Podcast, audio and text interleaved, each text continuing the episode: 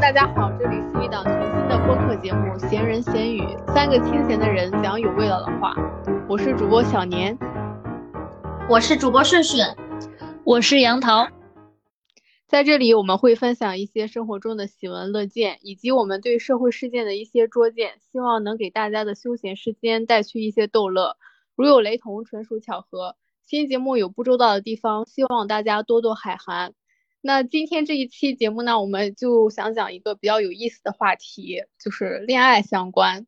不知道你们看没看最新一季的《心动的信号》？看了看了，我没看，我也看了。我前几季没看，但是最新这一季看了。好像这个综艺一一直是比较火的。那我们今天就来聊一聊，你心动了谁？其实我记得之前顺顺说他不太想看恋综，觉得太费心费力了，就是好像还要自己去亲身去经历一样，就每次看完还要和朋友分享，就真的挺累的。但有时候也感觉很甜。我觉得就是，嗯，看的过程是很累的，但是和朋友分享的那一块儿是最开心的那一块儿，就是你可以从朋友那儿得到共鸣。我不爱看，主要是因为他节目剪辑有问题。你很认真、真情实感的去磕了之后，发现很多都是剪辑的锅。就最新的我也看了，我比较磕那个依依和王总，他俩之间好有那种恋爱的氛围啊。王总，王总就是他在依依面前跟在别人面前不一样，他特别的害羞的那种感觉，但是他又很清醒。然后依依也非常的清醒，而且很活泼，她还会告诉自己说我要更主动一点，我觉得很有意思。但是依依她总是上班时间太多了，她镜头很少。嗯嗯，我也是磕依依和王总，反正就是恋爱还是看别人谈比较有意思。而且我发现，就是我年纪越大之后，我就越喜欢这种甜甜的。我包括现在追剧也是，我就很喜欢看那种就是一直舔下去，中间不要有任何的波折那种。嗯 嗯嗯，生活已经够苦了，看剧再苦还了，苦不了一点儿。是的呢。对了，我记得你最开始说你喜欢大齐呀。对呀，我觉得这个综艺里面大齐他就是。很好呀，首先他是搞笑男的那种属性，嗯，在一个这个环境里面，搞笑男就特别容易引起别人的注意。本来可能我也是比较慢热的那种，有有一点社恐，如果有这样的人的话，就不会让场面太尴尬。然后还有就是，嗯，刚开始你认为他只会搞笑，但是看下来这几期下来，你就会觉得他很好呀，很优秀，他很阳光，很自信。但是他又不到自负的程度，也不自满，非常的幽默，而且他说话很直接，也不会说让人一直猜，很大气。但他长得也很帅，他长得很像黄景瑜，哎，啊，是吗？嗯，很帅哎。那如果你你你让你选的话，你会选他吗？对呀，我会选他呀。反正我刚开始看的时候，我是比较喜欢曾哥，可能是因为我年纪到了吗？就是我觉得他相比其他人要更加沉稳一点，而且他也很幽默，但是他不是那种阳光型幽默，然后也不扭捏。对，他是公主。但是我觉得就是他还能看懂很多事情，就是一看他就是谈过、经历过那种。我感觉他在融入女生的时候融入的很自然，嗯，很自然，很公主，都是姐妹。这一趴和你们没有什么共同语言，但是你可以说一下，就是我们刚才说的这两种，你更喜欢哪一种？嗯，听你们说的这几种，我觉得咱们应该喜欢的类型都差不多吧，就是。倒也不如说你们描述的这种男人一听就很有魅力，谁会不喜欢？但是，但是这个喜欢，我觉得也是在随着年龄在变的。比如说像初高中的时候，那时候比较年轻，就会喜欢那种非常阳光的啊，就跟你天天晒脸，然后喜欢那种咋咋呼呼的感觉，他好有活力，他好阳光，好帅。啊然后上了大学之后，一直到现在就喜欢那种稳重又幽默的男人，觉得非常内敛，是那种由内而外的魅力。是的，是的，你男朋友的脸浮现在我的眼前了。男人不看脸啊，稳重又幽默，这不就妥妥的你男朋友吗？哇哦，我还没见过你男朋友呢。你可以想象一下，就是一个稳重又幽默的好名字。对，牡丹。可以哦，那那其实这个和我们做的那个爱情动物测试还挺像的，就是这里面有一个爱情动物人格测试，你们做了吗？做了做了，我也做了，我也做了，虽然我没看呀。我是宝藏独角兽，但是我周围没有人跟我一样哎，说明你很宝藏啊！不是言承旭跟你一样呀？啊，但哎，但是我在看节目的时候，我发现我有时候跟言承旭的那种想法还蛮像的，是吗？我我是看了节目之后，我会发现，果然那些偶像剧他好像有点本色出演，而且他好细腻呀，他的内心心思。就是最新一期的时候，那个言承旭说他在面对喜欢的人的时候会更高冷。哦，小姐，我在这里等了你四个小时，哎，cosplay 一波。而但是我是我没想到我的精神年龄才五岁。嗯嗯，这很难评。你们觉得呢？你们觉得我精神年龄还符合吗？嗯嗯，那你们呢？你们是什么动物？我是跳脱小鹦鹉，我觉得也也挺符合我的。我从生下来就开始叽叽喳喳的，我妈从小就说我是多嘴驴。当然了，就是。也分场合，在熟人面前就是那种无法无天的那种，但是在生人面前绝大多数还是社恐的。虽然冷场的时候是不会让场面那么的尴尬，但是但是他形容我的精神年龄有三十二岁，也不知道是什么计算方法得出来的。我觉得我没有那么成熟，嗯，大概永远十八吧。嗯，他可能是他可能是不知道你的听歌年龄。如果他知道你的听歌年龄是一百二十岁的话，应该就是你才是你才是跳脱小鹦鹉吧？我才不是呢，但是我我男朋友是，你俩还挺像的，就是这种就是在生人面前的社恐。嗯，我是 I 人，我也是 I 人啊。我是 E，欧某欧某，那那你的是动物人格是什么样的？我是赤橙小狐萌，那我那个宝藏独角兽里面合得来的里面就有这个赤橙小狐萌哎。对啊，我们就是一直都挺合得来的，可惜我不是男的，哎，要不然的话都被你结下了，真的是。真的是，真的是，但是这样看来，我是咱这里面精神年龄最大的。这上面说我是稳扎稳打的五十五岁，我觉得也蛮我的。反正我觉得这上面说的也挺准的。他说我有优秀的合呃团队合作能力，然后也不吝啬和对成员分享自己的经验。但是呢，我对喜欢的人就会那种一如既往的付出。但是呢，我会听进去别人的意见，但是我又会耿耿于怀对那些不好的评论。在这里我就要说一个广告了，虽然我对评论耿耿于怀，但是我还是很乐意和大家分享的。如果大家有什么想法和意见，可以微信公众号搜索“闲人闲语”找到我们哟，回复“闲人”二字加入我们哦。欢迎欢迎欢迎大家加入我们闲人大家庭，成为我们的粉丝。没错，到时候我们一起在群里划水。最主要的是，我觉得这上面描述的就是我的爱情观，我觉得也很很很对吧？他说一汤一饭的关怀，实际行动才是爱，就是我也很认同，因为我是很注重细节的人。如果他说了说了，但是没有去做，但我就会觉得很不真诚。我就宁愿他没有说，但是他一定要做。我得真真切切感受到这个爱，感受到行动。当然，对我是那个最特别的，就最完美了。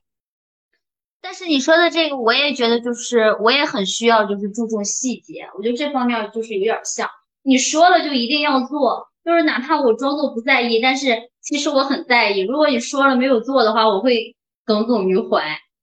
而而且这里面说我就是有敏锐的情感洞察力，嗯，而且我觉得我蛮会安慰人的，就是我嗯我还挺嗯，不太会把这种负面情绪带给别人。就是如果我有负面情绪的话，我还是第一步先是自己去消化。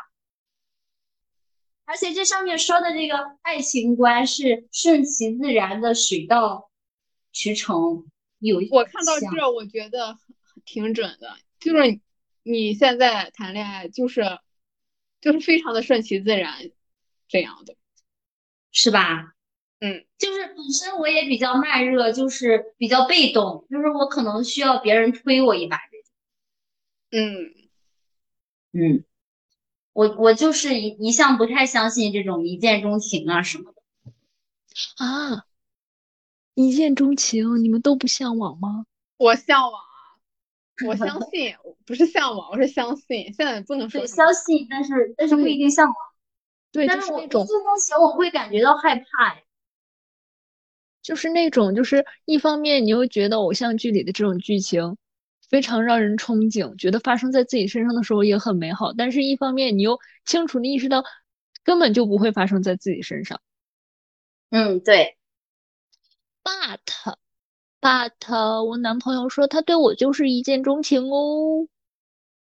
哦哦，哦，就是我们到现在在一起大概也七年，快七年的时间了，然后最近也才在一起生活了一段时间。经过这段时间的生活，我觉得测试里说的还是挺准的。嗯，就是对我来说，爱情不是那种妥协和包容，是真正的达成一致。如果不是，就是如果我男朋友不是那种真正了解我，并且去能去戳穿我的那种人，他只是在一味的迁就我，那我就会觉得我在这段感情里面会伪装自己，会包裹自己，会觉得自己有一些自卑不真实。那这样的话，我们两个也不会在一起这么久。为什么会自卑呀？就是总感觉表现出来的不是真正的自己。你如果把真正自己袒露出来之后，你就会想他会不会觉得我这个地方不好，那个地方不好之类的。所以我就总会有，但是我们两个现在在一起，我觉得还挺真实的。嗯，我一直以来觉得，就是如果你和这，就是你会包裹自己，就是你还没有真正遇到那个对的人。因为我跟我对象在一起也是，这是第七年吧，然后我觉得也没有那种什么七年之痒，然后我也很真实，我觉得我是在他面前最展现真实的我，我觉得那就是遇到对的人。如果你没有遇到对的人的话，我之前那些我就挺包裹我自己的。就没有就放不开，完全放不开那种。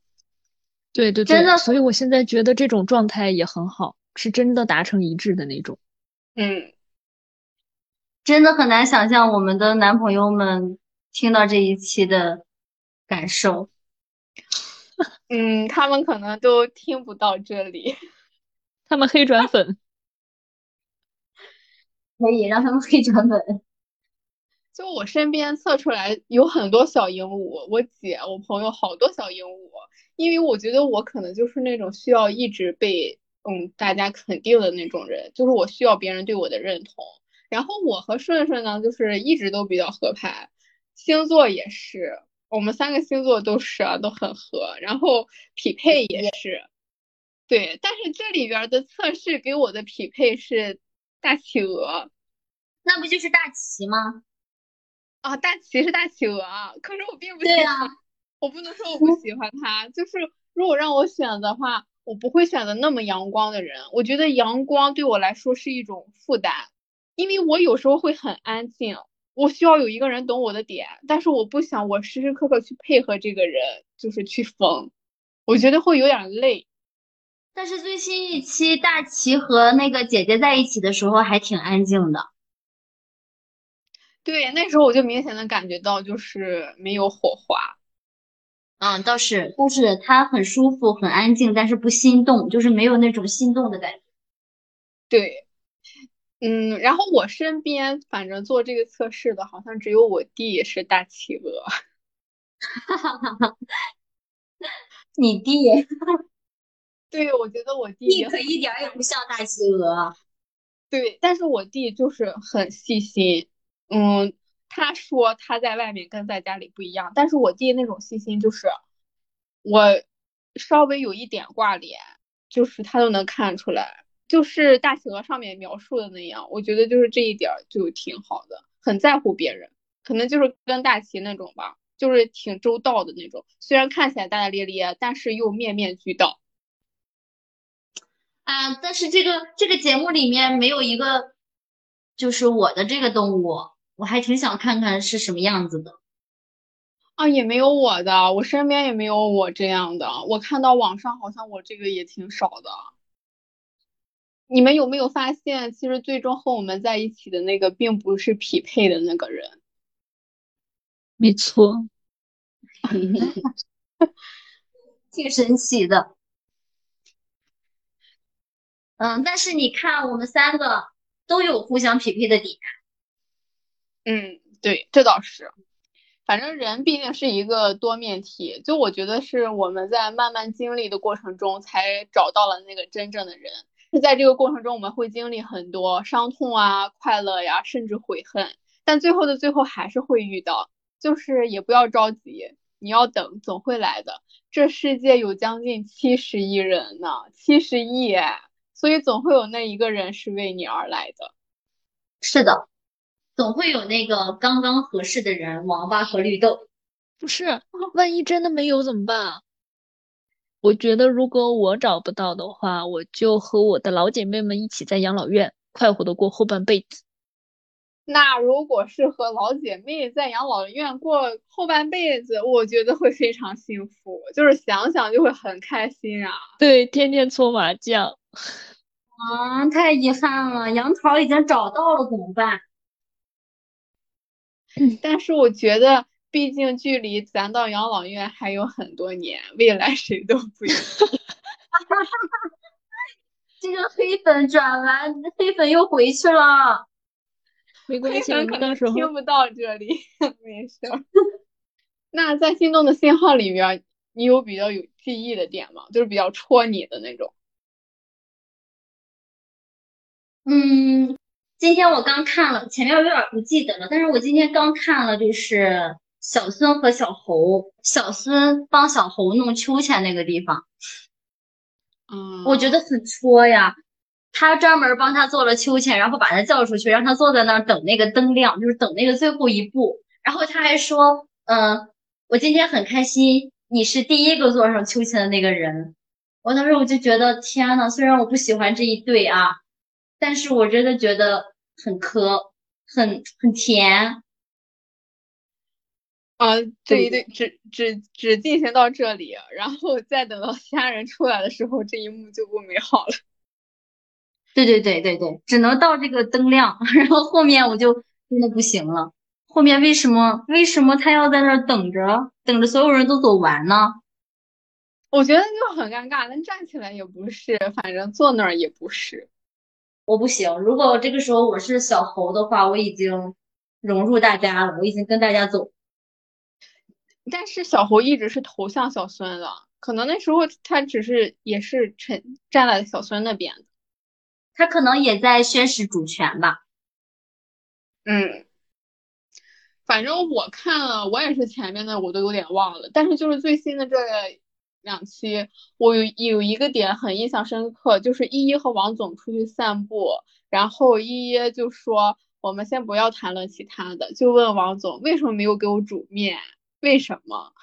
然后我就觉得这件事情本来是很小的一件事情，就他俩能及时沟通。以我的经验之谈，类似这样的小事情，如果你当时不说，就是很快就会翻篇，然后慢慢的就会淡忘了，然后再等到下一个 啊，就是就是我就是不提了。但是我如果再等到下一次不舒服的点出现的时候，我就会一下子记起来好多。好，就是这样，行，果然就是不爱了。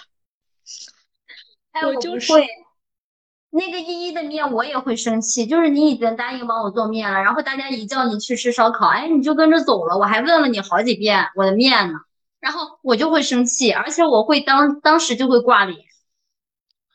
我和小年一样，我我就是那种什么事儿都喜欢憋着的人，因为我觉得这种小事儿，就是你又表现出来你那个很生气、很发火，就是有点儿大小题大做。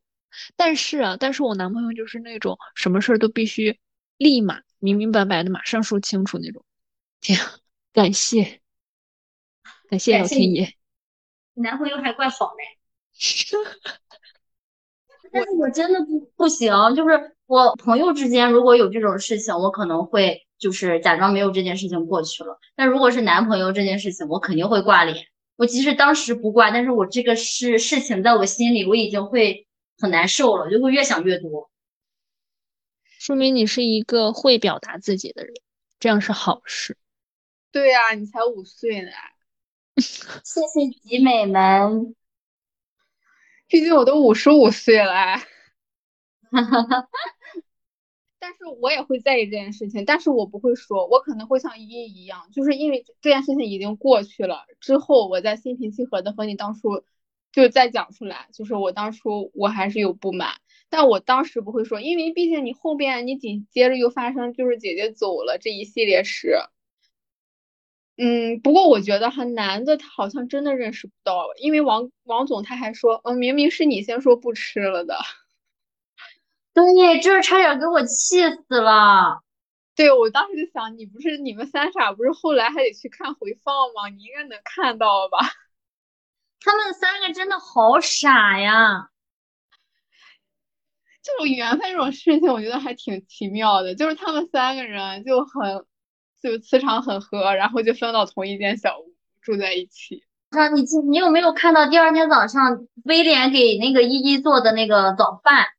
啊，我看了看了，他没吃，他端走了，还那个信誓旦旦的说就是曾曾给你做的。嗯，他我觉得他是他真的是没有做好，因为他可以在那个三明治上上面再写一个兔依依。大家都不会吃了，对，确实是。问题是你放在那儿，谁都不知道是谁做的，而且他起来太早了，所以大家都以为是昨天做的。还好还好，依依最后吃了还侯总的蛋。反正我觉得就是这种小事情很容易被忽视，而且就是如果不是住在一起，要是情侣之间谈恋爱，那你你要选。就是及时沟通，有时候也也非常的困难。反正最后压倒骆驼的就是这种小事。还有一个点很戳我，就是妹妹送卢可风筝，就是卢可回到房间的时候用吹用那个空调放风筝。嗯嗯，我觉得超赞，真的特别赞。就是这不是一件很大众的事情，然后他在小屋里做了，那个画面给的也很好，就是。透过小屋的窗户，然后给他一个越来越远的景，让起初大家还质疑啊，用空调吹吗？然后等他真的放了之后，大家就哇，太赞了！就是这是一个特别特别的点，在我看来，我甚至觉得我用语言没法讲出来，太匮乏了。但是反正你去看了之后，这一幕就会被触动到。哦，我在看的时候，我也很喜欢这个地方，就是。卢可有好好的对待妹妹送给他的礼物，他没有说拿回去，嗯，很好看，放到一边，他是认真的拿出来玩了一下。我觉得就是有被认真对待的那种感觉。嗯嗯，这个我在小红书上刷到过片段，我觉得和一封情书非常契合。那个情书说，就是觉得你这个人刚刚好，刚刚好是我喜欢的类型。和你在一起的时候，每天都觉得很开心，干什么都开心，不干什么也开心。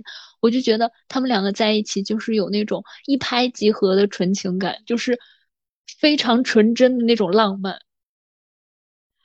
嗯，其实他们并不浪漫，也不纯情，因为但是可能是因为他俩才刚刚刚注意到，就是卢克刚刚注意到妹妹。嗯，但是我觉得。啊，卢克可能是在小屋里时间太短了，然后接触的机会也比较少。还有就是这一季嘉宾，我觉得年龄都不太大吧，好像真的我们到了年龄了。就是反正我身边很多朋友都已经开始相亲了，我觉得适龄相亲就是一个很好的解决办法。然后我也有朋友单身，但是好像我反正我感觉从他们来看找对象就很难。嗯，但我不太反对相亲，虽然我没有相过，而且我也不太反对催婚，就是我我并不觉得催婚是一件很可怕的事情，虽然我也没有被催过。反正我跟我对象，反正就是一直这种水到渠成的那种。但我觉得真正可怕的就是你在相了那么多次亲之后，发现这世间的男人都去哪里了？好男人在哪里？就如果你说真的有那么一个人知冷知热呵护你，谁不想呢？但是好像相到的那些人都有有点毛病一样，所以我。我身边就有了那种一年相了无数次，但是最后找了一个真的很一般的人，就从那种最开始的满心欢喜，到最后，哎，就这样吧，就这样吧，然后就接受了，甚至他们害怕在一次又一次的选择之后，下一个会更差，所以就就这样了。我觉得这是一个很不健康的想法。嗯，当然，我有几次相亲，就是大家看到我可能小巧玲珑的，都很喜欢给我介绍对象呢。嗯，但是也也有很多次不成功。嗯，但是不成功的时候，你也不会觉得说是你自己不好，或者是对方不好。其实大家作为朋友来说都很优秀。嗯，但是很多时候你把它作为伴侣去看的时候，你就会发现有很多点是不适合自己的。嗯。但是不适合的过程中，你不会觉得说他不是一个优秀的人，或者他不是一个好人，只是说跟你的某些性格呀，或者是嗯三观呀什么的不太契合而已。嗯嗯嗯，还有就是有很多人他相了很多次亲之后，他找了一个很一般的人，但是我觉得哈，就是你相亲的过程中，你确实会越来越接地气，因为你最开始。嗯，你都会想找一个就像偶像剧里男主那样的人，你会觉得说，哇，我要找一个什么又高又富又帅，然后又幽默又温文尔雅，各方面都很齐全的人。但是你在相亲的过程中，你遇见了一个人，你会发现，哦，他有这样的一个性格，他就会有这个性格的对立面相应的缺点。就比如说你喜欢他，呃，温柔一点。那么他可能就会因为这个性格，他会比较懦弱，比较胆小一点。嗯嗯，其实所以你在每一个人的身上都可以看到你不喜欢的点和你喜欢的点，只是你在相亲相了很多遍之后，你会发现你最适合你的是哪一个类型的人。嗯，所以最后找到的那个人可能是最适合自己。所以大家其实也没必要去排斥相亲。嗯。是在认识别人，同时也是在认识自己。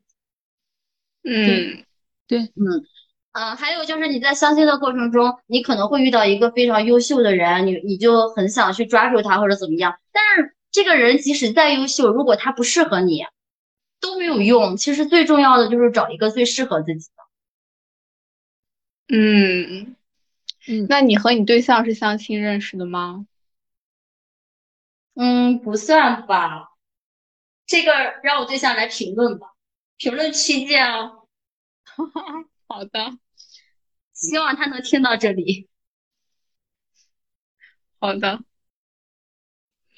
嗯，而且，嗯，除了刚才说的那些因素啊，我觉得我们这个年龄段再去做选择，再去选择人的时候，会变得现实很多。